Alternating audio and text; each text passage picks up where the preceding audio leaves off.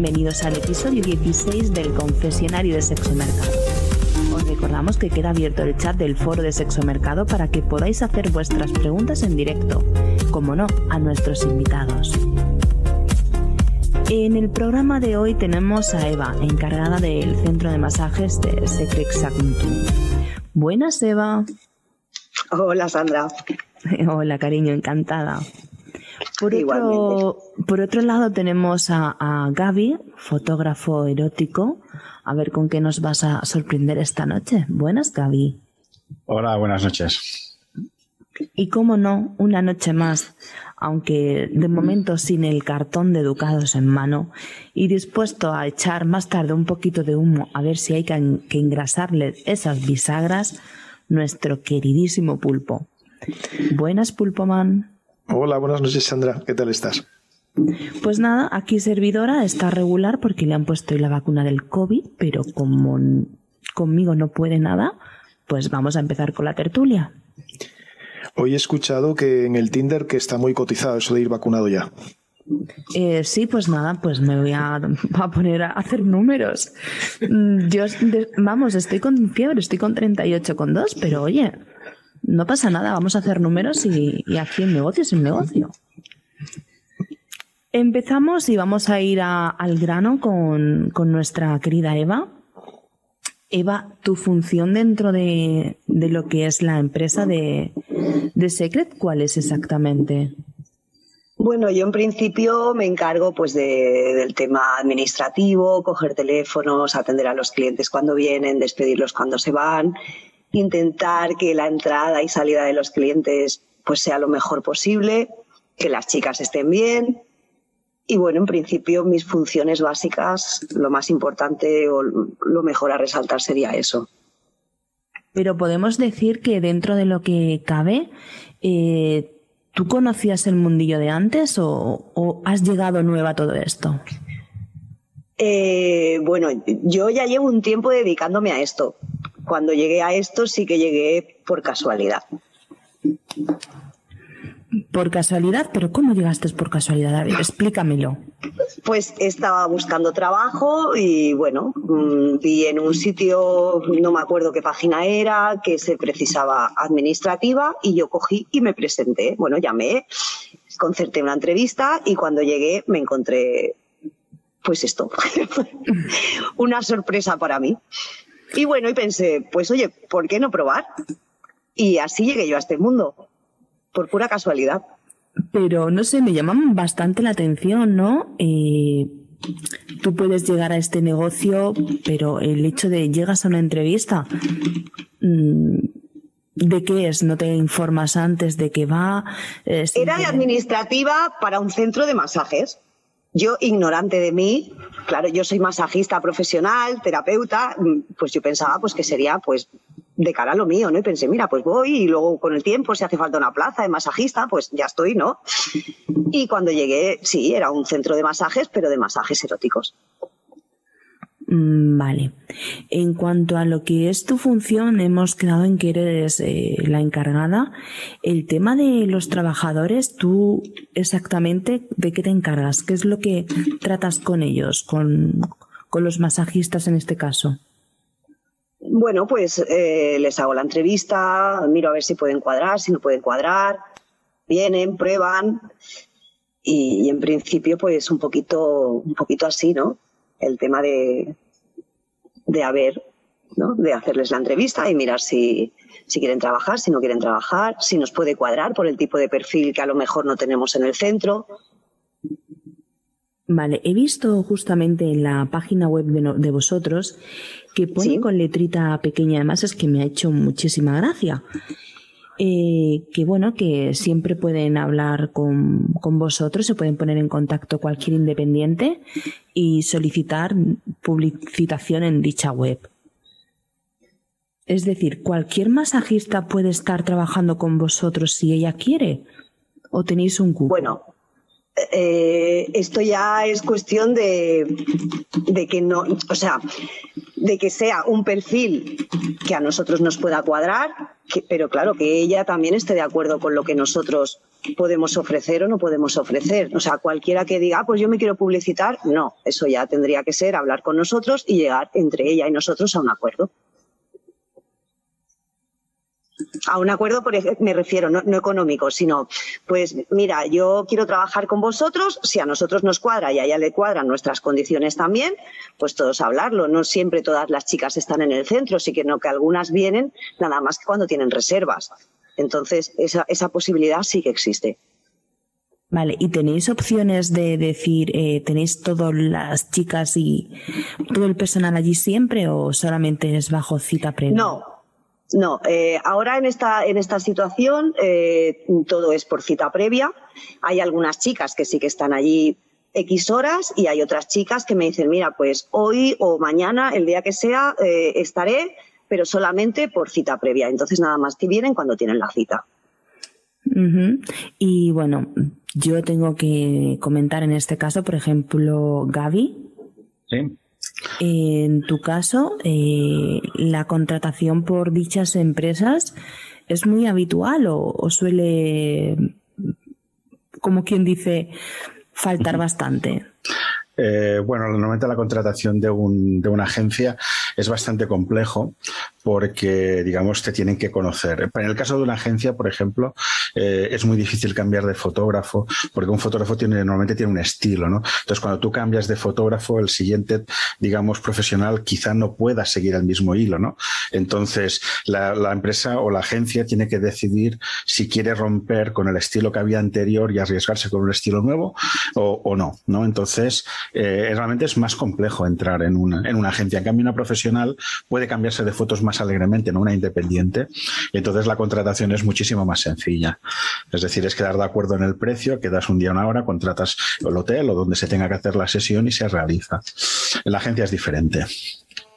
¿Y hay algún tipo de foto para, para este tipo de empresas? ¿O normalmente las fotos eróticas son siempre eróticas? No, lo que tienes que intentar, eh, sobre todo en el caso de las agencias, les tienes que dejar muy claro cuál es tu trabajo, ¿no? Eh, y, lo que yo normalmente recomiendo siempre es hacer una sesión de prueba en el local donde esta agencia quiere trabajar para que verdaderamente el producto final ellos estén de acuerdo con, eso, porque si no es muy difícil entrar como profesional allí, porque claro, una agencia, eh, digamos, las fotografías son la imagen de esa agencia, ¿no? Y ahí es donde realmente un profesional, un fotógrafo se la juega. Vale, eh, Eva, ¿cuánto dinero más o menos crees tú que debería de gastarse una chica, por ejemplo, en hacer este tipo de fotografías? Uf, es que no lo sé, porque yo he visto chicas que se han gastado mucho dinero porque han hecho muchas sesiones de fotos y me he encontrado el caso de chicas que ellas solas se hacen las fotos y se hacen unas fotos impresionantes. Entonces, no te sabría decir. Más vale maña que fuerza. Pues a veces sí, lo que pasa es que cuando tú no eres capaz de echarte una buena foto, obvio que siempre lo ideal es recurrir a un profesional, porque claro, ellos, mm, o sea, yo por ejemplo soy muy negada para las fotos, entonces nosotros cuando tenemos que hacer fotos tenemos que recurrir a un profesional, porque yo puedo echar alguna, pero es más tipo casero, pero claro, si quieres una buena foto, yo siempre recurro a un profesional. Claro, es lo más lógico, no sé. Es lo idóneo.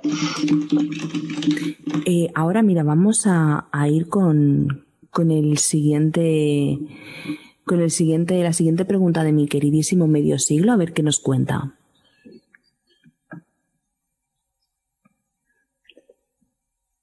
Mm, un momentito, aquí la tenemos.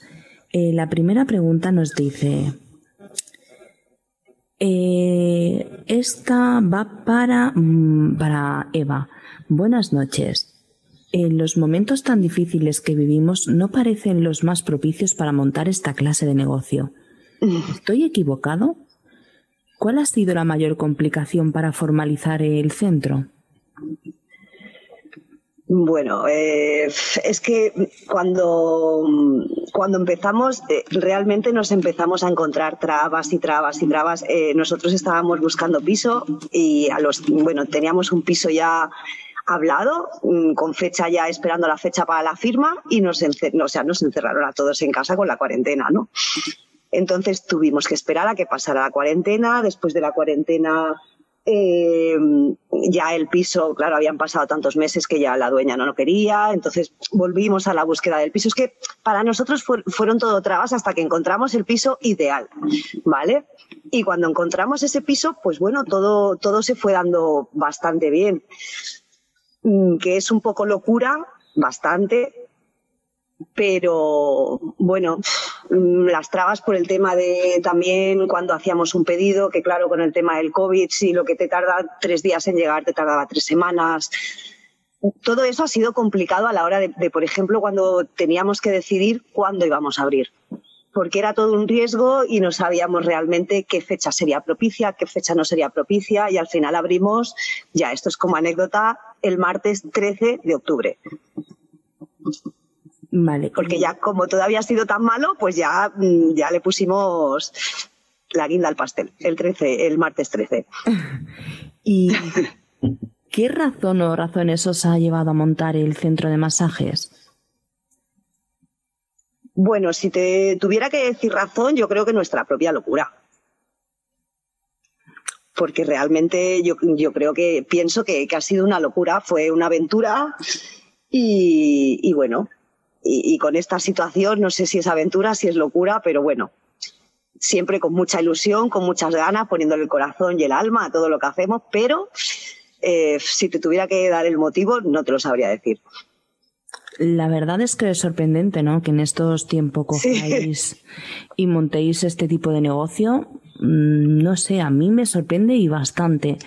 Primero porque la que está cayendo es pequeña. Si me dices, mira, es que lo hemos montado a principio del 2020, todavía puedo llegar a entenderlo. Pero justamente en plena pandemia. Ya, es que esto empezó, empezamos a hablarlo a finales del 2019 y empezamos pues con las ganas, va, venga, a principios del 2020 y ya te digo, y cuando empezó a caer todo lo gordo, gordo, estábamos ya metidos en el ajo. Sin piso, pero ya estábamos mm, con todo el tema papeleo hecho, a la espera de encontrar piso. O sea que es que ya nos pilló mm, ya metidos de pleno. Y entonces dijimos, pues para adelante.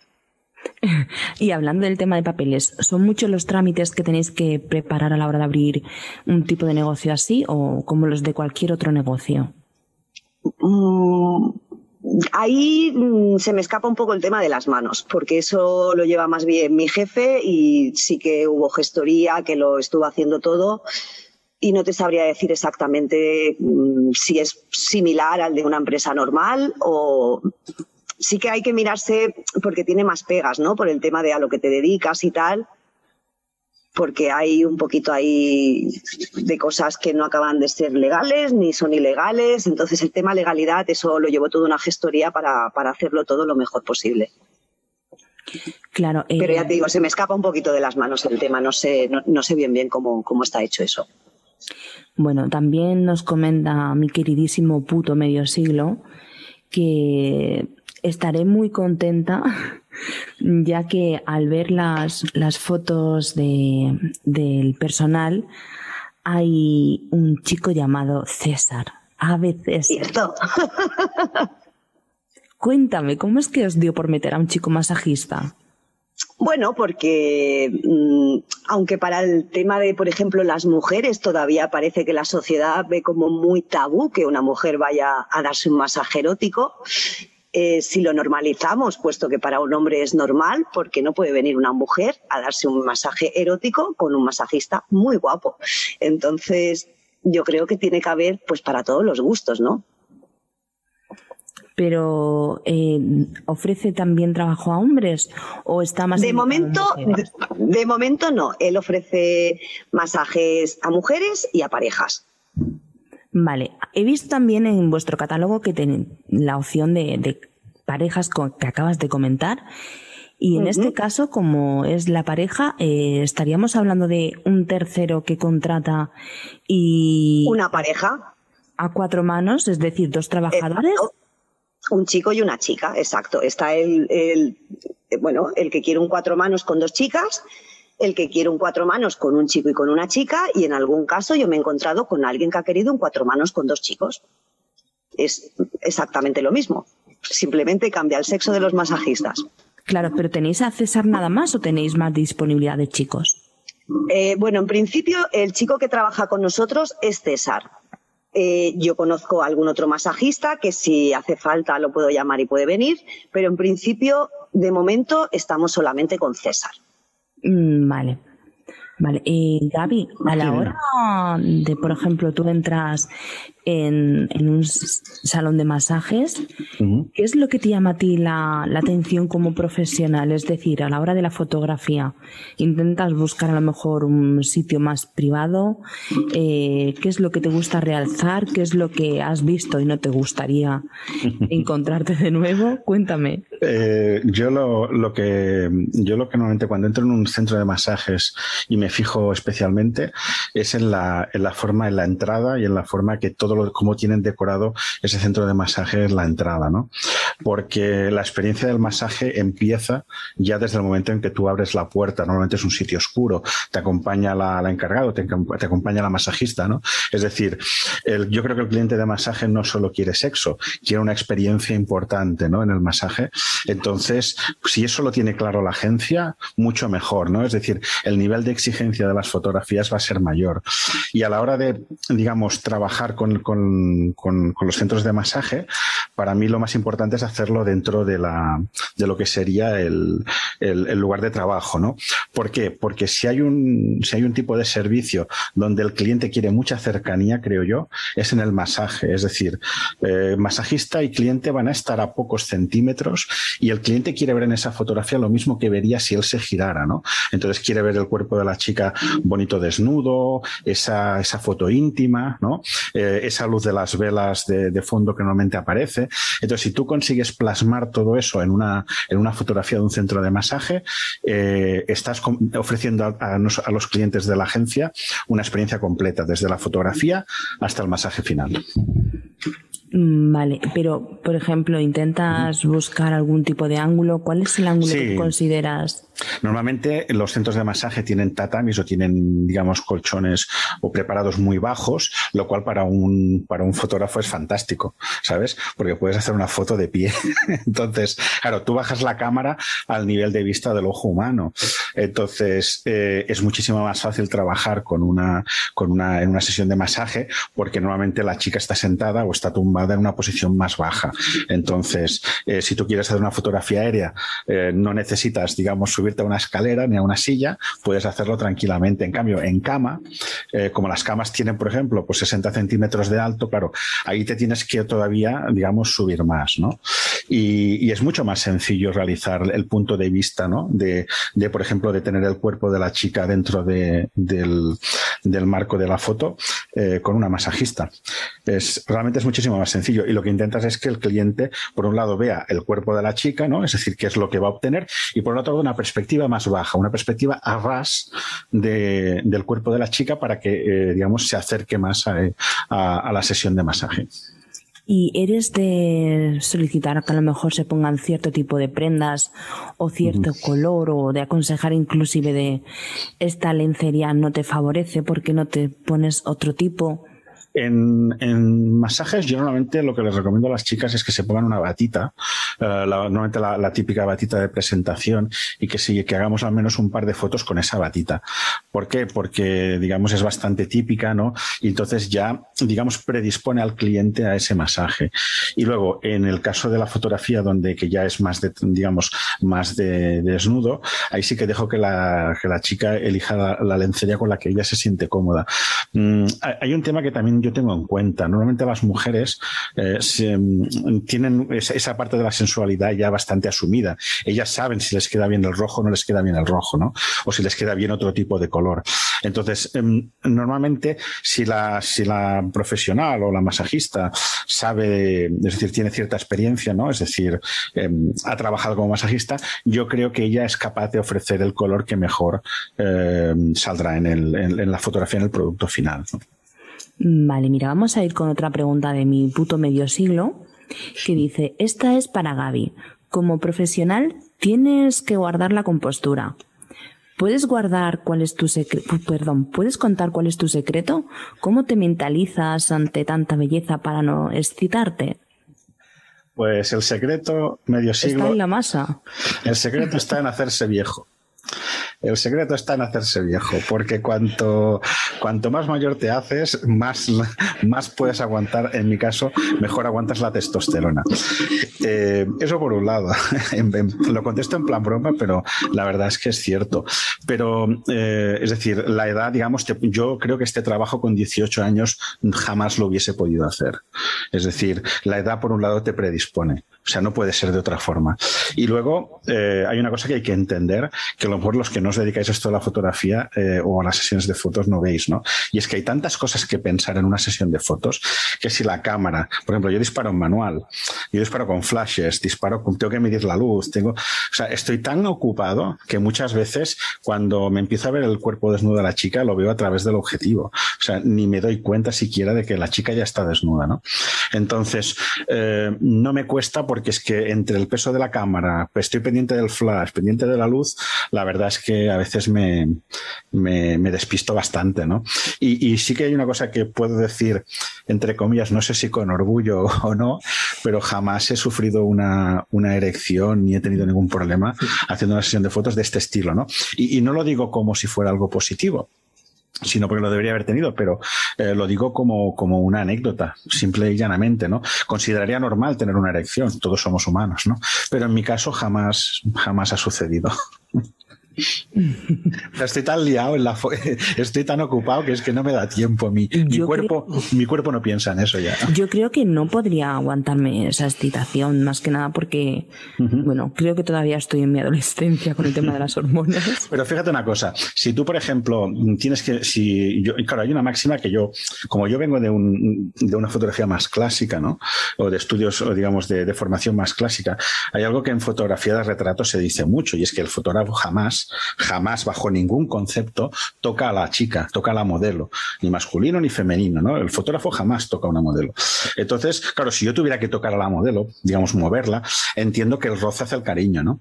Y entonces es probable que, evidentemente, ahí sí que sufriera muchísimo más, pero como jamás toco a, la persona a la que estoy eh, haciendo una fotografía, la verdad es que es complicado. En mi caso, en mi caso es complicado, digamos, excitarse, ¿no? Y vivir. Luego, cuando es verdad que cuando ya ha pasado la sesión, y esto se lo digo a las chicas, que lo cierto es que me olvido de ellas, ¿no? Porque es que es verdad que he hecho tantas sesiones de fotos que muchas veces te olvidas, ¿no? Pero es, es más bonito luego repasar las fotos y rememorar la sesión, ¿no? Ahí sí que hay un poquito más de excitación, pero esta excitación ya es más personal, no es tan, no es tan pública, ¿no? Pero bueno, eh, tienes que revivirla. O sea, yo directamente, por ejemplo, no me acuerdo. Gaby, me acabo de me acabo de acordar de la canción de Sabina, esa de quiero ser fotógrafo de Playboy. Exacto. te, has cargado la canción por completo. Me, la he cargado, ¿verdad? bueno, yo sigo diciendo que, claro, yo tengo 47 años eh, y este trabajo con 18, con 20, jamás. Perdona, 47 años y te dices viejo. Pues sí, bueno, viejo, bueno. Es para zurrarte, ¿eh? Digamos mayor, ¿no? Me considero ya muy experimentado en este Madurito. Madurito, exacto. Exactamente. Pero yo, yo estoy seguro que con 20 años, que no lo probé, evidentemente, eh, me he dedicado a otras cosas con 20 años, pero yo con 20 años ese trabajo lo hubiese pasado fatal, o hubiese estado sudando, eh, pero vamos, toda la sesión de fotos, ¿no? Hubiese que está chorreando la cámara, o sea, ha sido muy complicado. Pero bueno, es la ventaja de, ¿no? de, de ser mayor, de tener la testosterona más controlada, ¿no? Y los impulsos también. Es decir, todos somos humanos, pero, pero es lo que hay. Mira, tenemos una pregunta de, uno de los oyentes, de Engineer, y pregunta para el fotógrafo. ¿Retocas mucho o poco las fotos con Photoshop o Lightroom? Pues eh, retoco relativamente poco. Eh, mira, mi, mi, proceso de fotografía es el siguiente. Primero saco la sesión de fotos, eh, decido la luz que va a ir, decido cómo va a incidir la luz. Luego me llevo estas fotografías y lo siguiente que hago en Lightroom es retocar el color. Es decir, le añado el color o el brillo o la, digamos, la, la, calidad de imagen que yo espero de esa fotografía o la que he pactado a veces con la clienta, ¿no? Y una vez esa fotografía ya está terminada de color, entonces te enfrentas a, al retocado de fotografías. Entonces, el retoque es algo muy, muy personal. Yo, donde me siento más cómodo retocando, es en aquellas cosas que son antiestéticas, porque todas las mujeres y todos los hombres tenemos cosas antiestéticas. Por ejemplo, el sobaco. Eh, hay, una, hay una parte del cuerpo que muchos no conocéis, por ejemplo, que es el hombro. El hombro, cuando tú sacas una fotografía, muchas veces queda como una especie de boño que, queda como una especie de montículo allí, que es muy, muy antiestético. Entonces lo rebajo un poquitín. ¿Qué es lo que sucede? Eh, yo no estoy convirtiendo a una chica delgada en una chica, ¿os acuerdan? Una chica delgada, ni una chica vieja o madurita en una chica joven. Sencillamente lo que estoy haciendo es que esa foto sea más atractiva. Eh, a nivel de peso, retoco un poquitín todas aquellas cosas que sean antiestéticas. Es decir, si la barriga, por ejemplo, porque la pose es muy complicada, tiene una arruga, porque la arruga está en la barriga, se nos hace a todos, incluso a las chicas más delgadas. La lorcilla siempre sale. Siempre sale, ¿no? Entonces yo me dedico a tapar esa lorcilla, evidentemente. Pero a no ser que me pidan algo muy concreto, yo básicamente lo que tapo son, me dedico, mi, mi retoque fotográfico son sobacos, eh, culitos para que queden un poquito más redondos y, un quitar un poquitín la barriga para que quede más estética que otra cosa. Pero la chica que realmente veis eh, o que se ve en mis fotos es a grandes rasgos un 90% la chica que verdaderamente se encuentra en ellos. Mm, vale. Una cosita, eh, Eva. Has escuchado todo lo que acaba de decir Gaby, Entonces ahora mi pregunta es, ¿te has encontrado con algún caso de alguna chica que diga, no, es que quiero que el fotógrafo, mm, tengo la 90 y que me ponga una 110? Em, ¿Me oyes? Sí. Te escucho, Eva. Si tienes el mute puesto en, en cuando puedas dar al botoncito de mute ahora.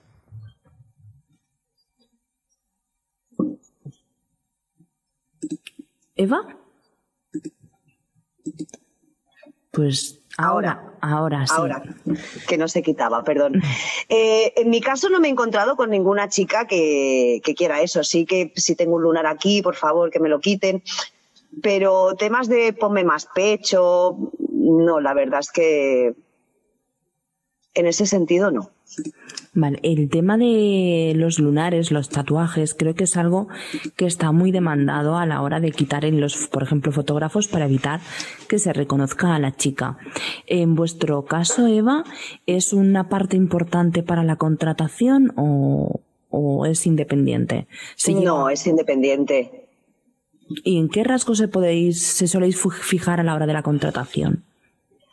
Bueno, es que en verdad hay, hay chicas de todo tipo y clientes para todo tipo de chicas. Entonces, simplemente pues que, que no todas las chicas sean del mismo perfil, porque si por ejemplo tú tienes solamente, no sé, chicas muy delgaditas, rubias, de ojos azules, te va a venir un cliente que no le va a gustar ese tipo de chica sino que a lo mejor quiere una chica más tipo curvy o que quiere una chica, le gustan más las chicas morenas, hay clientes que le gustan latinas, clientes que le gustan más chicas del este. Entonces, lo que se intenta es tener un poquito un perfil para cada tipo de, persona. Obvio que nunca vas a tener para todos los gustos, pero lo que se intenta es eso, ¿no? Un perfil un poquito más variado para que todo el que venga pueda encontrar realmente el perfil de chica que está buscando. Hablando de perfiles, la siguiente pregunta es de Billo y nos dice, he visto que tenéis masajistas masculino, mm, querido César. Eh, en el caso de que ofrezcan servicios a otros hombres, ¿qué servicios suelen ser los más demandados? Bueno, eh, por mis experiencias en, sitios anteriores con masajistas que sí que han hecho servicios a hombres, pues exactamente iguales que si, que si fueran los servicios que le piden a una chica. Es que no hay ningún, ninguna diferencia. Ninguna, ¿no? No. El tipo de servicio es lo mismo. Lo único que cambia es que la persona que va a dar el masaje, lo único que le cambia es el sexo. Mm, Pero el tipo de servicio que buscan es exactamente el mismo. ¿Y qué servicios han sido los más extravagantes que os han solicitado? Uf. es que ahí te puedes encontrar de todo, desde el cliente que ha venido y solamente ha querido que si he tenido cinco chicas que entren de una en una en ropa interior a escupirle, a el que viene o ha venido y ha querido que tres chicas eh, le hagan pis en un vaso para bebérselo después. Mm, no sé, es que hay gente que pide cosas muy raras. Mm, sí, como siempre digo, hay tantas filias como personas en el mundo. Entonces... O, el que te viene y quiere que, no sé, que lo pases aquí donde estamos ahora, no me he encontrado el caso, pero sí que en otro sitio hemos tenido clientes que han venido y les hemos tenido que poner una correa de perro y pasearlos por todo el piso desnudos con la correa de perro, haciendo de perro. O sea que... Muy cómodo. Cosas extravagantes, sí, sí, súper cómodo. Cosas extravagantes muchísimas, las que quieras imaginarte y más. Eh, el local donde empezaste, ¿qué prejuicios le, cambió? No, entiendo a qué te refieres. Eva, eh, disculpa, nos habías comentado, creo que habías empezado directamente de administrativa, o sea, empiezo... Sí. entiendo que entraste de encargada en, un local de masajes, ¿verdad? Sí, sí, sí. si solo tenías ese contacto con, o sea, si no tenías ningún contacto con el mundillo y esa fue tu, tu entrada, ¿Qué fue las cosas que más te chocaron, que cambiaste de opinión? Pues fíjate, primero mm, yo creo que la, que más puedo resaltar es que yo antes juzgaba mucho a la gente. Y desde que empecé ahí dejé de juzgar a la gente. Y bueno, yo creo que para mí, aparte de abrirme a un mundo de cosas nuevas que yo desconocía por las experiencias de las chicas y todo lo que me iban contando, y obvio, que no es algo a lo que estés acostumbrada tú en tu día a día, ¿no? Porque todavía hay mucho tabú en la sociedad con el tema sexual. Mm, pero yo, si tuviera que volver a empezar, volvería a empezar porque a mí me, mm, personalmente, ¿eh? me hizo sentir mucho más mujer, me hizo sentir mucho más sexy, me hizo pensar que una mujer tiene el mismo derecho a disfrutar de, de, su sexualidad plenamente igual que un hombre. O sea, hay muchísimas cosas que yo hace cuatro años y medio no me hubiera planteado y que a mí me cambiaron las perspectivas de la vida en cuanto a este tema. Entonces yo, más que agradecida por haber llegado a este mundo, para mí ha sido algo muy, muy positivo. Ah, pero entiendo, perdona, que entonces sí que hiciste de masajista en ese local. No, para nada pero por, la, por las experiencias ¿no? de, estar rodeada pues, con chicas que al fin y al cabo pues, se tienen que sentir súper sexys, eh, súper sensuales, porque realmente el cliente lo que ve de ellas o lo que ellas venden ¿no? de primera entrada es su cuerpo, independientemente de que después hagan un masaje impresionante o no. Porque el cliente, si no conoce a la masajista, no sabe qué tipo de masaje se va a encontrar pero el estar tratando diariamente con ellas, tú sin darte cuenta vas cambiando la perspectiva que tú tenías hacia ciertas cosas y sin darte cuenta te vas sintiendo pues e, e, e, eso que te transmiten ellas. Vale, eh, Engineer nos hace una pregunta para el fotógrafo y nos dice que si tu trabajo te permite vivir sin preocupaciones económicas. Eh, uf, mi trabajo, eh, no mi primer trabajo. Antes de la pandemia. antes de la pandemia vivía, digamos, mm, más desolgado. Lo que pasa es que yo diversificaba bastante mis tareas. Yo, mm, lo que sucede es que yo era diseñador antes que fotógrafo. Yo ya dominaba Photoshop antes que fotografía, el retrato. Entonces, digamos, mi paso a la fotografía fue algo muy natural, ¿no? Y yo seguía ganándome la vida como diseñador, como diseñador web, diseñador de, publicidad y hacía servicios fotográficos. Entonces eso sí que me permitía vivir. Eh, cuando llegó la pandemia yo tuve la suerte de en esos momentos eh, encontrar un trabajo a media jornada y actualmente trabajo en una empresa privada a media jornada y, tengo unos ingresos fijos más bajos y ahora sobrevivo como puedo haciendo alguna sesión de fotos, pero realmente han sido muy poquitas durante toda la pandemia, apenas cuatro sesiones. Entonces no me permite vivir. Es una pena, ¿eh? Sí, sí, es una pena, pero claro, también el trabajo de, muchas chicas ha bajado, ¿no? Eh, algunas de las agencias con las que yo trabajaba han cerrado. Muchos de los clientes internacionales, porque yo hacía books también para, para Alemania y para Suiza y para Irlanda, y estos eh, clientes también han, están sufriendo la pandemia y han cerrado, ¿no? Entonces, claro, es, es un, la pandemia es algo global, ¿no? No solo local. Entonces, claro, me ha afectado, eh, pues, de lleno, ¿no? Es decir, tanto el trabajo internacional que yo hacía con algunas chicas como el trabajo, digamos, local en, Barcelona. Eh, esta pregunta mm, te puede sonar un poquito rara, pero la hago por algún motivo. Hay muchos clientes que ven el trabajo, tu trabajo, como un chollo. No sé si te ha pasado alguna vez que te hayan criticado dicho trabajo. No, es la primera, ¿no? No, no. Entonces creo que sabrás por dónde va. Eh, el hecho de que a lo mejor alguna chica te pueda sugerir el pagarte con, un favor o lo que sea, eh, tú ya lo puedes aceptar o no lo puedes aceptar, pero mi pregunta va a lo siguiente. Eh, ¿Crees que tu trabajo está infravalorado? Mm, bueno, mi trabajo infravalorado. Em, hmm, interesante pregunta. Yo creo que el, problema de mi trabajo no es tanto que esté infravalorado, sino que es de, es, de, de dominio público, ¿no? Es decir, por un lado, eh, los clientes, eh, claro, la belleza está en el ojo del observador, ¿no? Por lo tanto, los clientes han de decidir si esa fotografía es bonita o no es bonita. Eh, luego, si está infravalorado, si la, si la mi clienta, que es la profesional de sexo o la agencia, trabaja, es decir, eh, gana dinero con, mis fotografías, mi trabajo no está infravalorado. Es decir, eh, ella le es muy rentable ese trabajo, ¿no? Eh, entonces, claro, ahí está esa, digamos, esas dos partes, ¿no? Esa dicotomía entre qué es lo que ve el, cliente de, la, de, mi, de mi cliente y qué es lo que realmente gana mi cliente con ese trabajo. Entonces, es un chollo, mm, también hay que tener en cuenta una cosa. Eh, si la gente envidia a los fotógrafos, nosotros vemos a las chicas eh, o a las profesionales eh, no precisamente en una situación agradable, ¿no? Es decir, porque normalmente pues, pues las vemos en momentos donde, donde ellas pues no se encuentran bien, muchas veces haces las sesiones de fotos y muchas de ellas tienen la regla, porque es normal que esos días trabajan menos y se hacen fotografías. Es decir, que nadie piense que, que es un, es un chollazo, ¿no? Porque, claro, cuando yo me acuerdo que cuando, cuando antes llamabas a las chicas, ¿no? Y yo sé, para, para, para invitarlas a hacer una sesión de fotos, ¿no? Lo típico, la chica te cogía el teléfono y decía, sí, dime, ¿qué tal? ¿Qué quieres, cariño? ¿no? Y entonces le decías, hola, soy el fotógrafo. Y te decía, va, dime, ¿qué quieres? Venga, va, pues explícame, ¿no? Es decir, el trato, el trato es muy diferente. Entonces, a mí nadie me dice, hola, cariño, ¿qué tal? ¿Cómo estás? ¿Qué necesitas? ¿No? Que, que el trato es no me has llamado a mí? Exacto. El trato, el trato es muy correcto. Es decir, cuidado, que no estoy criticando. Es decir, trato es muy correcto con las chicas, pero vamos, es de tú a tú, ¿no? Es decir, es de, eh, somos dos personas hablando y, haciendo una sesión de fotos y un trabajo, ¿no?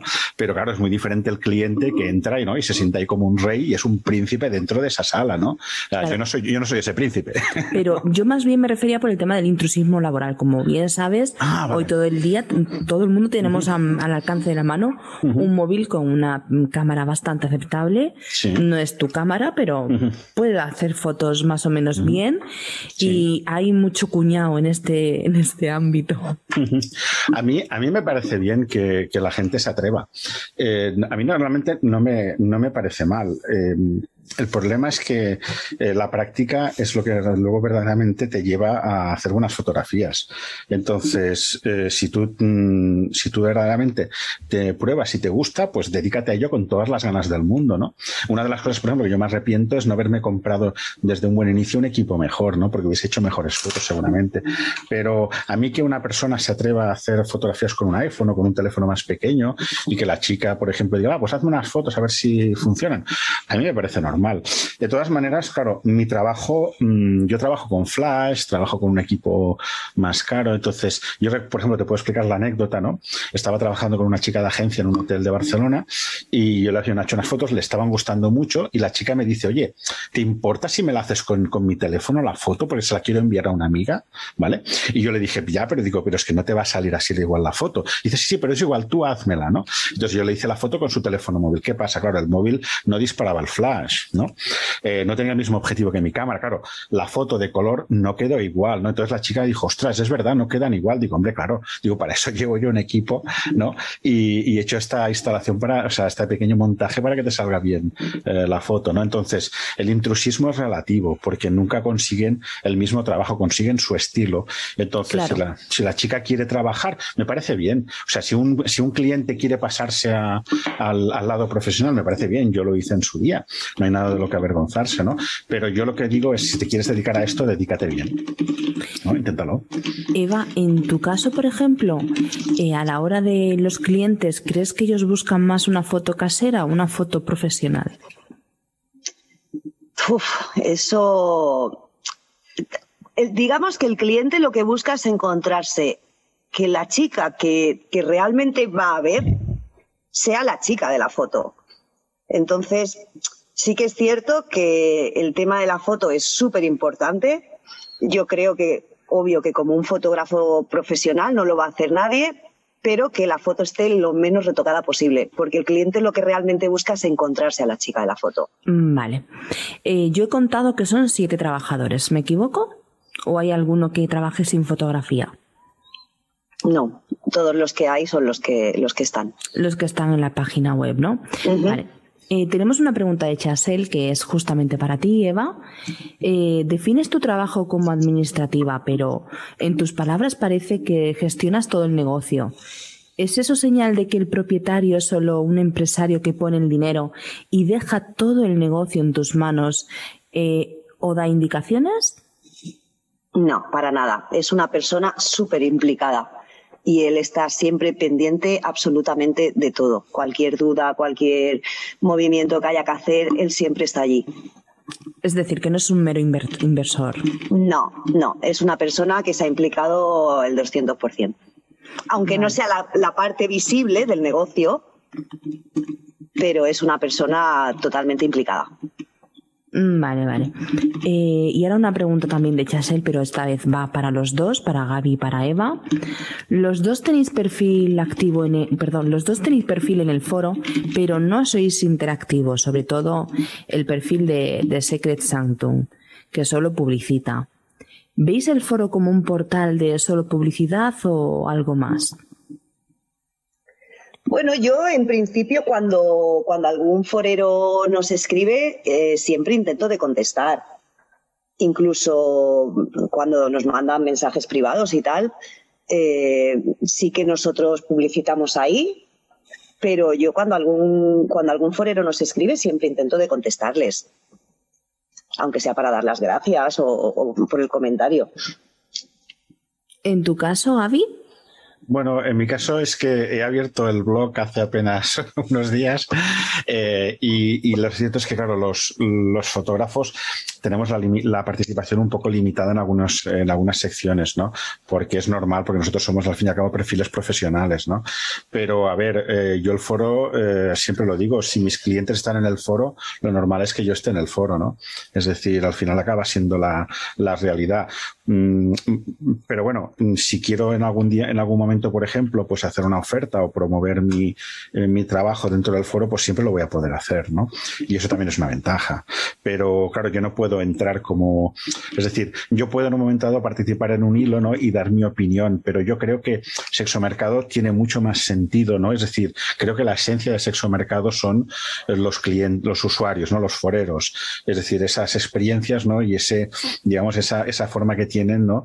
De normalizar el, el sexo de pago, ¿no? Y ahí está la fuerza que tiene sexo mercado. Entonces, bueno, nosotros somos como una especie de satélites, ¿no? Los fotógrafos que estamos allí eh, volando alrededor, ¿no? Y, y, es normal que prefiramos no intervenir muchas veces. Porque Gaby, tú solamente te dedicas a lo que es foto erótica, no haces foto de otro tipo. Eh, bueno, pues mira, también tengo una anécdota muy curiosa sobre esto. Imagínate, yo no soy ni score ni masajista, te digo, mm. quiero que me hagas fotografías. No hay ningún problema, también las he hecho. También las he hecho. Es decir, no me, yo en ese sentido no me limito. Es decir, que, que me iniciara en este campo, en el erótico, es porque estaba ya, digamos, bastante metido dentro del sector, ¿no? Y me era mucho más fácil atacar este sector para hacer fotografías. Pero es verdad que también he hecho sesiones para Tinder, he hecho sesiones para de gente mayor, por ejemplo es decir, eh, gente mayor que quiere eh, pues publicar sus perfiles en... Y cuando hablo de gente mayor hablo de, gente de 60 y de 70 años. Es decir, he trabajado también a ese nivel. Creía que ibas a decir 47. No, no, no, 47 no. gente de a partir de 60. He hecho sesiones de fotos para, para ellos, ¿no? Para, para poder, digamos, son sesiones muy económicas, ¿no? Muchas veces las hago por amigo de, por, digamos, por el boca a boca, pero las he hecho, he hecho tres sesiones, por ejemplo, para, para gente, digamos, de, de edad avanzada, de tercera edad, para, digamos, relacionarse en redes sociales y tener fotos bonitas, ¿no? Eh, no fotos. Gaby, por favor, acláranos un poco esto. ¿En serio la gente se hace books para ir al Tinder? Eh, no mucho, pero cuando tú tienes, por ejemplo, una persona joven que quiere que su abuela, por ejemplo, que se ha quedado viuda, ligue por internet, ¿no? Lo lleva normalmente una, una chica joven, lo lleva un chico joven, ¿no? Y entonces sí que me he encontrado yo en algún caso que ellos han querido que su abuela pues tuviera un, un perfil interesante, ¿no? No sé, no sé qué plataforma utilizan, no lo sé si es Tinder, pero he hecho sesiones de este estilo. Ostras, eso me llama mucho la atención porque sí que es verdad que alguna vez en plan cachondeo te escriben, bueno, las típicas, los típicos perfiles eh, con fotos que tú las ves, bueno, te dicen que si quieres pasar un buen rato y todo el mundo piensa, esta foto, esta foto, esta foto no es de verdad, esta foto es de mentira. Y ahora puede ser que una abuelita me escriba con una foto súper profesional Sí, heavy, me, sorprende bastante. A ver, no, es un retoque, es decir, no se hace un retoque para ser escort, ¿no? Es decir, se hace un retoque pues para que la mujer, digamos, se sienta, digamos, más atractiva, ¿no? Y, digamos, tenga una presencia elegante. Eh, me parece más adecuada la palabra elegante dentro de, de, ese, de ese mundillo, ¿no? Entonces, si se hace, pues se hace. Y normalmente prefiero hacerlas en este caso al aire libre porque, digamos, eh, hay menos, digamos, no sé cómo explicar. Ocultismo. Sí, es decir, es muy difícil trabajar con una persona mayor en casa, ¿no? Prefiero que, que salga, que se, ¿no? que se, que se libere un poco, ¿no? que viva. Y, que viva un poco, ¿no? Y que se sienta como con el aire en la cara, es, es mejor para ella. Y como tampoco hacemos desnudo ni estas cosas, pues claro, no pasa nada, ¿no? Nadie te mira mal ni esas cosas, pero claro, no es lo mismo hacer fotografías de desnudo en exterior con una escort, ¿no? O con una actriz porno que con una, una señora de 60 años, ¿no? Eva, en, el caso tuyo, el, tema de la, del perfil de los clientes, porque están con el cachondeito en el foro, que lo estoy viendo, sí. Eh, con el tema de la edad, de si, si se llama Sanctum es por algo, está ahí mi querido puto medio siglo. Entonces, el perfil más o menos de la edad es, ¿es viejo como Gaby de 47? Sí, es que claro, si Gaby considera que, es viejo de 47, entonces estaríamos hablando de quizá mayoritariamente entonces serían ancianos. La Yo considero que Gaby, que Gaby no es viejo, pero bueno, yo creo que el promedio de edad es, es un, es que no te lo sé, pero 50 y hasta 60 quizá mayoritariamente, luego te encuentras gente bastante más mayor y luego también te encuentras gente bastante más joven. Pero en su mayoría yo diría que son cincuenta y tantos, sesenta. A grosso modo, ¿eh? en general. Gaby, si me permites, el, yo no sé dónde leí que el premium de chicos lo pagaba un porcentaje altísimo. O sea que para ligar no solamente hay que pagarse el Tinder, hay que pagarse el Tinder Premium y aparte hay que pagarse el book de fotos, por lo que veo. Eh, pues no lo sé. Tinder es un tema que se me escapa porque no, sé exactamente, no, utilizo estas plataformas, pero yo solo entrego las fotografías, no, no, me, no me preocupo Has explicado muy bien que es un perfil muy concreto, ¿no? Que no es gente que se hace autofotos, sino. Pero bueno, que esto daría, daría para un tema, ¿eh? El analizar realmente lo que, lo que la gente se gasta en ligar. Eh, sí, sí, sí, claro. Pero piensa que también es verdad que, mucha gente joven que utiliza Tinder eh, tienen un control del móvil que nosotros, eh, digamos, de edad media, ¿no? Digamos, no tenemos, ¿no? yo creo que los chicos, los boomers, han nacido ya con el móvil en la mano. Entonces, claro, no, no podemos comparar su, su nivel de habilidad con el, con el nuestro, ¿no? Y que, y que además, seamos realistas, hoy en día en YouTube, por ejemplo, te puedes mirar un par de vídeos de cómo hacerte selfies, la verdad es que fantásticos, ¿no? y ahí lo tienes. Sí, la verdad, a mí lo de la, lo de la Yaya me ha dejado un poquito, la verdad, me ha dejado un poquito muerta. Pero bueno, eh, ¿tienes alguna anécdota sobre alguna sesión de fotos de score en exteriores? Eh, pues no, eh, porque la mayoría siempre se han acabado cancelando. He hecho un par de ellas, pero, pero no tengo así nada interesante que comentar. O sea, se hacen las sesiones y, y, ya está, no tiene, no, no, no, tengo nada en especial. No es, no es lo más habitual realmente. ¿Y te han pedido alguna vez? Eh, me has dicho lo de la fotografía desde el móvil, ¿no? lo típico de cógeme desde aquí como si fuese un selfie, pero con tu cámara. Mm, no, no me lo. No llega tanto el punto de. No, no llega tanto, no llega tanto. Eh, yo siempre les digo si hay algo que te guste, ¿no? Si, si hay alguna cosa. Además, también hay muchas chicas que ya han posado para, para sus perfiles de Instagram, ¿no? Entonces yo prefiero que ellas se sientan cómodas posando muchas veces si ya lo han hecho en Instagram. Y entonces yo, a partir de ahí, pues ellas, como ya se sienten seguras porque lo han visto en Instagram, entonces yo me muevo y les acabo de, digamos, de atar el tema, ¿no? Con mi cámara. Yo la verdad es que me estoy quedando nada, pero bueno. Eh, Eva, nos preguntan desde el chat de, YouTube, eh, Jesús, que si al abrir lo que es la web os les aparece una ventana para consultar dudas. ¿Siempre hay alguien disponible detrás de ese en directo o, o es un mensaje que recibís y respondéis cuando podéis? Eva no está. Tiene el botoncito de mute. Ay, Eva, no te mutes. La verdad, sin querer. Bueno, pues. Eh, ¿Ahora? Ahora. Ahora. Ha sido sin querer, perdón. Eh, digo que eh, normalmente nos salta el correo electrónico y entonces en horas comerciales en las que estamos allí sí que contestamos. Obvio que cuando estamos en casa descansando mm, no hay nadie pendiente las 24 horas del día para contestar. O sea, si nos llega el mensaje se contestaría al día siguiente. Vale. Eh, Pulpo, creo que tienes una preguntita, ¿no? Sí, Eva, yo quería, yo quería comentarte. una de las cosas que siempre es asociado al masaje, o que nosotros tradicionalmente hemos vivido en el foro, es que el masaje era una manera un poquito de darle libertad a la chica de qué hacía con cada cliente. O sea, ella ofrecía solamente un lingam o final manual, pero pues la gente luego contaba, ¿no? En el foro se veían cosas de estas, de no lo cuentes, no lo digas, fue solo contigo. Bueno, nos ha tocado trabajar ese tema.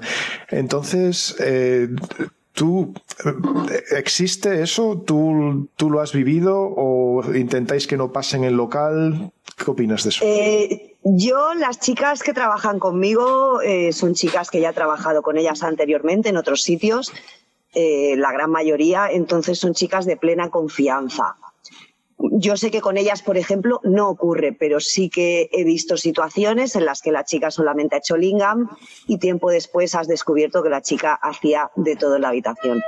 Entonces, no es que esté mal, obvio, ¿vale? Cada uno ofrece lo que quiere, pero sí que es cierto que creo que es una falta de compañerismo hacia, hacia sus compañeras, básicamente porque Mm, creo que es una, eso sí que sería competencia desleal. Porque si yo ofrezco servicios que dentro del centro no se hacen bajo ningún concepto, ¿no? Porque si, si nosotros ofrecemos masaje erótico, es masaje erótico, independientemente del acabado. Y si tú lo que ofreces es un servicio de score, para eso hay sitios especializados en los que hay scores. ¿Me entiendes? Entonces, si tú haces los servicios de una score y el resto de tus compañeras no lo hacen, tus compañeras no van a trabajar y solamente vas a trabajar tú. Y lo otro que te.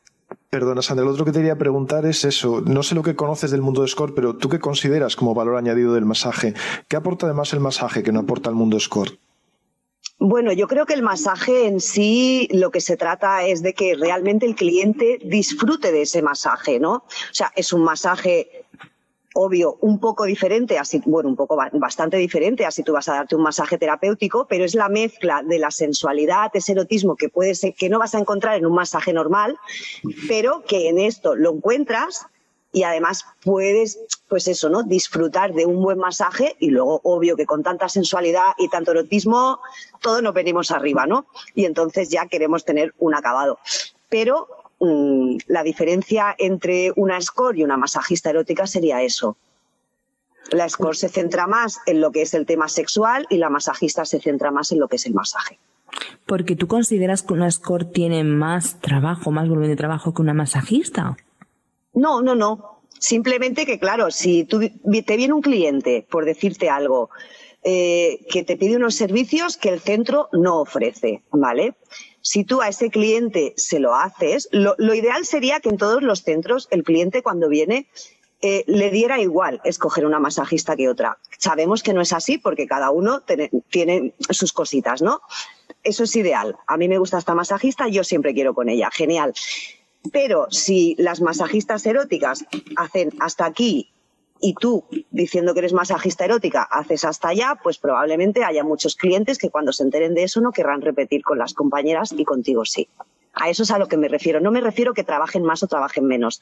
Yo me refiero por, el tipo de servicio que se ofrece en un sitio o en otro, que es diferente. Claro, yo entiendo que tienes una carta más, más amplia, más abierta, entonces eh, puedes ser más elegida, pero también te, te digo una cosa, yo considero que en la práctica y en las habilidades de la chica es donde está el volumen de trabajo. Por mucho que te pongas a una chica que a lo mejor te ofrezca los, los servicios de escort, si la chica no es agradable o no sabe hacer un buen masaje y demás, no creo que tenga una agenda muy llena. Claro, pero precisamente por eso somos un centro de masaje erótico, si no seríamos un centro de escorts. Entonces, lo que a mí me interesa es que el cliente que venga, que venga a por un buen masaje erótico. Porque si quisiera un centro de score, pues no, no nos hubiéramos decantado por el tema del masaje. E, esa es la diferencia. Vale. Y otra cosita, porque el tema de vecinos, ¿cómo lo llevas? Porque claro, eh, Gaby no tiene ese problema, porque él directamente se desplaza al sitio. Pero en vuestro caso, que estáis en un sitio fijo, ¿cómo, cómo Bueno, nosotros eh, hasta ahora bien, también es cierto que llevamos muy poquito tiempo, eh, pero bueno, somos muy silenciosos, somos muy discretos. Por el tipo de cliente que nos suele venir, obvio que siempre son personas que no quieren llamar la atención, que quieren discreción al máximo y no hay follones, no estamos hasta altas horas de la noche como en algunos sitios, entonces hasta ahora nosotros no hemos tenido ninguna queja de los vecinos. Eh, no hay ningún curioso, ningún preguntón, ninguna confusión en plan de masajes. Oye, pues tengo aquí una contractura. Bueno, en ese caso, mm, allí en el piso hay tres chicas que son profesionales y en el caso de que alguien quisiera un masaje solamente terapéutico, si las chicas estuvieran ocupadas, yo soy masajista, también se lo podría dar, solamente terapéutico. Pero no, no hay problema. Porque eh, he leído también que sois masajistas tituladas. Pero tituladas eh, para contracturas o tituladas para masajes eróticos eh, hay de todo. O sea, tengo tres quiromasajistas y luego hay otras chicas que han hecho formación de masaje erótico. Vale, ahora vamos con el rol encargada. Es decir, eh, ¿algún cliente ha insistido en que quieres que el masaje se los des tú? Sí, claro, es el morbo. O sea, tú cuenta que siempre eh, lo inalcanzable o lo que no se puede es lo que más morbo da, independientemente de que seas más guapa, menos guapa, más sexy, más delgada, más gorda, da igual. Es el morbo. No te dedicas a ello, yo te insisto.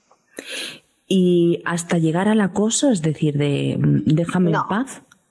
No, no, yo por suerte no me he encontrado con, con ese caso. Bueno, ahora lleváis poco tiempo porque eras desde octubre, con lo cual no creo que hayáis tenido ningún tema de amor o, sí, porque esta pregunta ya es obligada en todos los en todos los Tema de amor, de que alguna chica se haya enamorado de algún cliente o algún cliente de alguna chica. O algún fotógrafo de alguna chica, ahí lo dejo ahí. no es mi caso. ¿Ha pasado? ¿Conocéis algún caso? Yo sí que conozco casos de que algún cliente se ha enamorado de alguna chica e incluso al borde de aquello de, la obsesión. Qué miedo, ¿no? Bastante, sí, bastante. La verdad es que y quitártelos de encima cuesta mucho, básicamente por la seguridad de la chica, porque cuando una persona se pone tan obsesiva es un problema para la chica. En tu caso, Gaby, ¿ha habido alguna chica que ha intentado camelarte no, realmente no. Eh, si tú mantienes un perfil muy profesional, eh, es difícil que te, que te, intenten cambiar. Me sucedía más cuando, cuando me inicié, eh, que era algo muy esporádico, ¿no? Es decir, que iba más como, o que tenía, digamos, un book más pequeñito y que ibas más tú pidiendo, por favor, que te, que te, que te dieran una sesión de fotos, una oportunidad, ¿no? Porque todos hemos empezado, ¿no? Es decir, es evidente. y sí que es verdad que, tampoco me ha pasado, ¿no? Y yo no lo ofrecía. Y sí que es, lo que sí que puedo comentar es que mm, eh, en, una ocasión con una profesional que ya no está en el foro,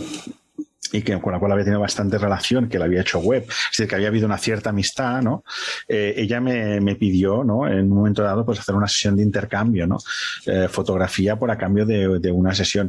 Y yo en estos casos, claro, le tuve que recordar dos cosas. La primera, que es que a mí el sexo no me paga las facturas, es decir, ojalá, ¿no? me pagara las facturas, pero yo necesito el dinero igual que ella, ¿no? Y, y la segunda cosa que le recordé, que es algo que comento bastante con los clientes, es que eh, mi precio ahora es muy bajo. ¿No? Entonces, no me parece justo que yo le dé, eh, que ella me dé una hora de su tiempo, ¿vale? Y yo le dé 13 o 14 horas del mío. Me parece totalmente injusto porque mi tiempo es finito, ¿sabes? O sea, el tiempo se nos acaba a todos. Entonces, claro, hay una diferencia de, de horas, ¿no? Entonces, cuando tú lo explicas de esta forma, me parece que se entiende bastante bien. La chica no te va a regalar 6 horas de su tiempo. Gaby, ni, has, ni 12. has tocado un, un, tema tabú, el, la brecha salarial, sí, sí. Pero, pero, al revés. Al revés, exactamente. Pero es, eh, me parece muy interesante porque yo cada sesión le dedico aproximadamente 14 horas ¿no? de trabajo, de mi trabajo, aproximadamente. Entonces, claro, mmm, mi precio ahora es muy barato si lo miro desde ese punto de vista. Ya, hombre, es que visto así, eh, creemos que la función del fotógrafo es ir a una hora a echar fotos, dos horas y, Exacto, y ya, ya está, está, hecho. Y no se dan cuenta del tiempo que lleva luego en postproducción, en edición y toda Correcto, la pesca, que es muchísimo mayor que el que ha estado haciendo las fotografías. Exacta, exactamente, ¿no? Entonces, eh, bueno, eh, nadie te. O sea, yo creo que. Y además, eso los fotógrafos profesionales lo tienen muy claro. Es decir, eh, una sesión vale tanto dinero porque tu tiempo es finito, tu tiempo se acaba no puedes trabajar más horas que las que hay, ¿no? Entonces hay que saber invertirlas bien. Y yo creo que las chicas tienen que aprovechar ese tiempo que es finito de los fotógrafos, ¿no? Y que es tan barato, y que es tan barato realmente, uh, porque ojalá pudiese cobrar yo 30 euros la hora. Pero no es el, no es el caso.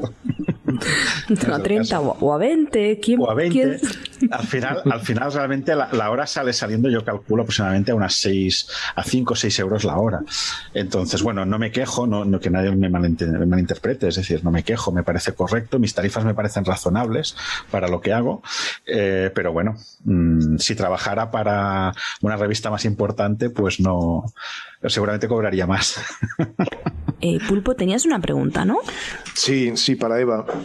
Que, bueno, que nos lo pasamos bien charlando, pero oye, detrás hay una realidad que es que habréis abierto un negocio, un momento súper complicado, que las perspectivas, pues, pues a ver, porque siempre hay cepas, siempre pueden las cosas ir a peor, y ojalá que no. Yo ya van como dos personas que leo en serio que dicen que, que esto va a ser como los años 20, que cuando salgamos de esta, que va a haber unas fiestas que no las hemos visto en décadas. ¿Tú crees, Eva, que tenemos esa posibilidad? ¿Realmente va a haber un desfogue después de esto? Bueno, yo creo que la gente últimamente está muy desesperada. Entonces, eh, esperemos, esperemos que sea así. Mm, ahí estamos todos los del sector, ¿no? Para ayudarles en ese cometido. Pero bueno, yo supongo que será si, si la economía lo permite y, y otros tantos factores, ¿no? Pero sí que es cierto que estar tan alejados los unos de los otros y sobre todo los españoles que somos gente muy cálida, que nos encanta dar besos, abrazos, eh, cuando podamos empezar a darnos besos y abrazos, pues yo creo que, que, sí, que la gente se va a venir arriba.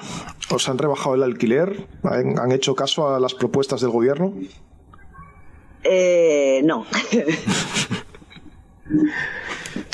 Era algo de esperar, ¿no? ¿Quién hace caso al gobierno? Nadie. Nadie. ¿Y que, a quién hace algo el gobierno? A nadie. Pues seguimos en las mismas. Eh, Gaby, hace unos días eh, leí por, por Instagram el suceso de un fotógrafo erótico que se había sobrepasado con, con una de las chicas, le había atado el cuerpo haciendo nudos de chivari y demás. Y digamos que él aprovechó esas circunstancias para para jugar a su modo a pesar de la chica insistirle en que no quería eso. Uh -huh. ¿Te has encontrado con más anécdotas de estas de las que te gustaría? Porque sí que es verdad que a través de esto la chica lo comentó en Instagram, comentó y además dio nombre y apellidos uh -huh. y salieron muchísimas chicas contando experiencias similares y, y demás. Uh -huh. eh, ¿Tú has escuchado hablar de compañeros que la hayan cagado también del mismo modo? Sí, sí, sí, sí. Eh, hay bastantes, hay bastantes rumores. Eh, yo, de hecho, evidentemente no diré nombres, pero mm, yo recuerdo una vez que yo estaba defendiendo a un fotógrafo, ¿no? Delante de una profesional y la profesional me dijo, mira, eh, si a mí me lo propuso, ¿no? yo no lo sabía que se lo había propuesto ella, si a mí este, este, este fotógrafo me propuso tener sexo gratis por el simple hecho de ser su fotógrafo, que a mí me lo hizo, se lo puede haber hecho cualquiera, ¿no? Entonces me quedé bastante sorprendido, ¿no? Porque yo le estaba defendiendo. Eh, entonces, bueno, son cosas que, que, pueden pasar. Yo, como vengo de una formación más, más, más clásica, ¿no? En la que nunca toco a la chica, y si toco a la chica, le pido antes, le, le, le digo, espérate, voy a coger de aquí y solo de aquí, ¿sabes? Para esconderte la etiqueta del sujetador, no te muevas, ¿vale? Y, y tal. Y entonces no me, a mí no me pasa. De hecho, cuando, cuanto mejor trabajo yo, sinceramente, es cuando tengo gente que a mi lado. Si, por ejemplo, la chica se trae una amiga, para mí eso es fantástico, porque matamos dos pájaros de un tiro. Por un lado, los dos estamos tranquilos y por otro lado, tienes cuatro ojos que te van ayudando durante la sesión, ¿no? Entonces, eh, para mí, eh, este tipo de fotógrafos que además en el mundillo se les conocen como follógrafos, ¿no? Sí. Eh, pues eh, no tienen absolutamente, para mí no tienen cabida, ¿no? No tiene, no tiene ningún sentido. Además, para mí es mucho más peligroso eso que no el hecho de que alguien empiece con un móvil a hacer fotos a, a profesionales del sexo. Eso me parece normal, ¿no? Que tú le metas mano, que te encuentres, o directamente que seas un violador, porque ese caso que describes sí, es sí, el de, es de un violador, no tienen, no tienen cabida dentro del sector. ¿No? Es decir, eh, no, no entiendo cómo una persona se puede, se puede, digamos, eh, puede llegar a este extremo, ¿no? O sea, si no te sientes cómodo trabajando, déjalo. Hay más, más trabajos que puedes hacer. Y además es que usa su fama porque por lo visto ha fotografiado a bastantes famosas y se sirve de su fama para captar pues eso y además elegir a las chicas que él quiere pues eso, a usar. Entonces me pareció algo bastante horrible y quería comentártelo por si conocías el caso de más compañeros que la verdad es que me sorprende. He conocido un caso y hay algo que a veces los fotógrafos no, no, somos conscientes, sobre todo cuando hacemos muchas sesiones. Y es que verdaderamente la chica es muy vulnerable cuando está desnuda delante de ti, ¿no? Es decir, eso también tenemos que a veces que entenderlo. Yo siempre, por ejemplo, antes de empezar la sesión intento hablar con ellas, intento que me conozcan, ¿no? Digamos, normalizar ¿no? ese trato en el cual no vean a un baboso, ¿no? Eh, sino que vean a, una, a, un profesional ¿no? con el cual ellas se pueden sentir cómodas. Yo sé que ellas en el fondo se van a sentir vulnerables. ¿no? También depende mucho de la chica, ¿no? porque hay chicas que se, que se desnudan con demasiada facilidad a veces, ¿no? pero es normal. Eh, están acostumbradas a ese trabajo. Pero sí que es verdad que a veces son, son más vulnerables, sobre todo chicas que empiezan o chicas que no saben muy bien cómo funciona el mundillo o que se van, por ejemplo, a hacer una plaza a, a, a Alemania, ¿no? O cuando en ese momento yo trabajaba para hacer plazas a Alemania, pues eh, esas chicas, claro, muchas chicas no eran profesionales de aquí, ¿no? No sabían que se iban a encontrar allí, ¿no? Entonces estaban con un fotógrafo y se sentían muy vulnerables. Entonces tenías que estar, digamos, actuar casi como un, como un consejero, ¿no? En ese sentido. Y hay que estar a la altura de tu profesión. Y por desgracia tampoco se nos paga por eso. Pero muchos de nosotros lo, lo acabamos haciendo, ¿no? Porque también nos va en el trabajo. Eh, mira, tenemos otra pregunta de Engineer que nos dice que si has pensado en hacer fotos de, de boda, que tiene entendido que se gana bastante bien. Eh, ¿Sabes qué pasa? Que aparte de viejo soy vago, ¿sabes? No. Es decir, que bodas, bautizos y comuniones no van contigo. No van conmigo. Mira, eh, es, eh, no por dos motivos. Primero, porque la boda es un momento muy especial en la vida de dos personas y tienes, necesitas mucha experiencia y, y lleva muchísimo trabajo hacerlas, ¿no? Es decir, cuando se dan el si quiero y se están poniendo los anillos, no la puedes cagar, ¿sabes? O sea, tienes una oportunidad y solo esa oportunidad. Y esa presión no la quiero. Y luego, eh, trabajar un fotógrafo de boda significa a veces sacar 500 o 600 fotografías, ¿no? ¿Sabes lo que es producir 600 fotografías?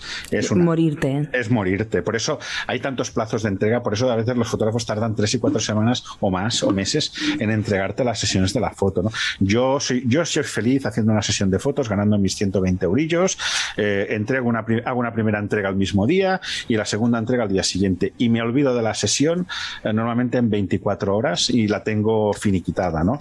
Y oye, ganarse 120 euros al día me parece parece la mar de razonable, ¿no? Entonces me conformo con eso, no quiero más. Más vale poquito y bien que mucho y mal. Exacto. o sea, yo sé a lo que me dedico, ¿no? Y hasta dónde llego. Y si algún día un amigo me pide sesiones porque se casa y voy a hacer algunas fotos de refuerzo, pues lo haré, ¿no? No tengo ningún problema, pero... Pero de refuerzo, nunca principal. Exactamente. El marrón que se lo coma otro. Exacto, la responsabilidad de otro. Eva, en tu caso, eh, ¿qué consideras que puede aportar eh, vuestro local que no tienen los demás? Uf, pregunta difícil, ¿eh? la bueno, la, persona que la ha hecho tampoco es muy fácil, ¿eh?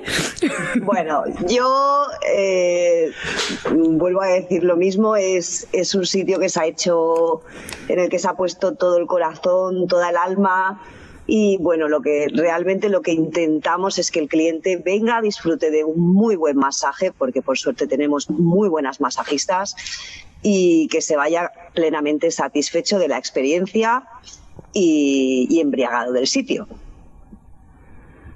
Es lo más importante. Bueno, he visto también que ofrecíais eh, duchas nada más eh, como eh, regalo en algunas ocasiones. Sí. De que de vez en cuando ponéis algún tipo de promoción y demás.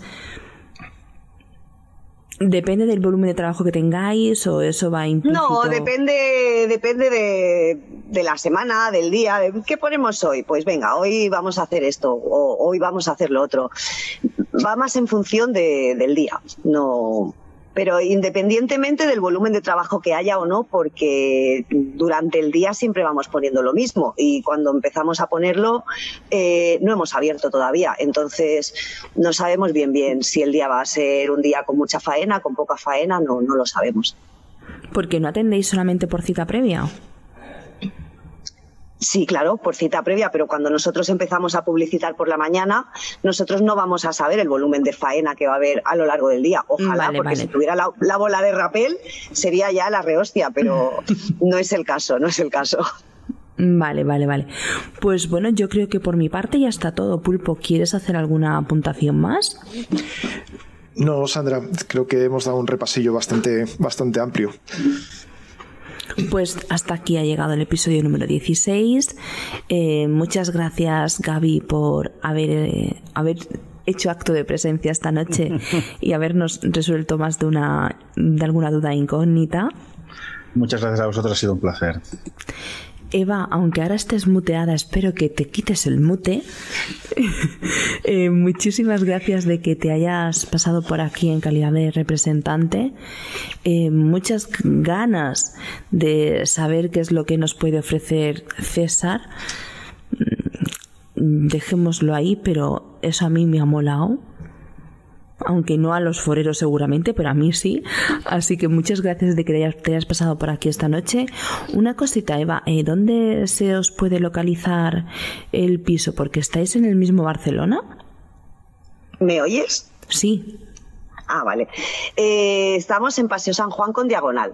Vale. Pues lo dicho, que muchísimas gracias, gracias porque te hayas pasado por aquí, ¿vale? Gracias a vosotros. Espero volveros a tener en alguna tertulia o debatillo por aquí cerquita, a ver si Pulpo nos, lo concede. Eh, Pulpo, antes de irnos, ¿por qué no nos recuerdas cómo pueden contactar con nosotros o cómo encontrarnos? Pues sí, estamos, lo tenemos siempre todo recopilado en podcast.sexomercadobcn.com y aprovecho para tirar la caña. Mm, los clientes nos fallan, un poco por horario, un poco por muchas cosas, pero, pero si os animáis de forero, de cliente, pues que tenéis la puerta abierta para explicarnos todas vuestras vivencias y, y estamos esperándos. Sí que intentamos adaptarnos, es más, si a mí me dicen, mira Sandra, en vez del jueves por la noche, mejor el viernes por la tarde, yo puedo intentar organizarme. Ahora, eso sí, necesito que me lo avisen con antelación. Así que no tengáis vergüenza y, avisarnos que estoy deseando de, escuchar vuestra voz y bueno, de que nos sorprendáis con vuestras anécdotas y experiencias. Pues lo dicho, muchísimas gracias por este ratito. Espero que nos escuchemos bien prontito y hasta la próxima. Chao.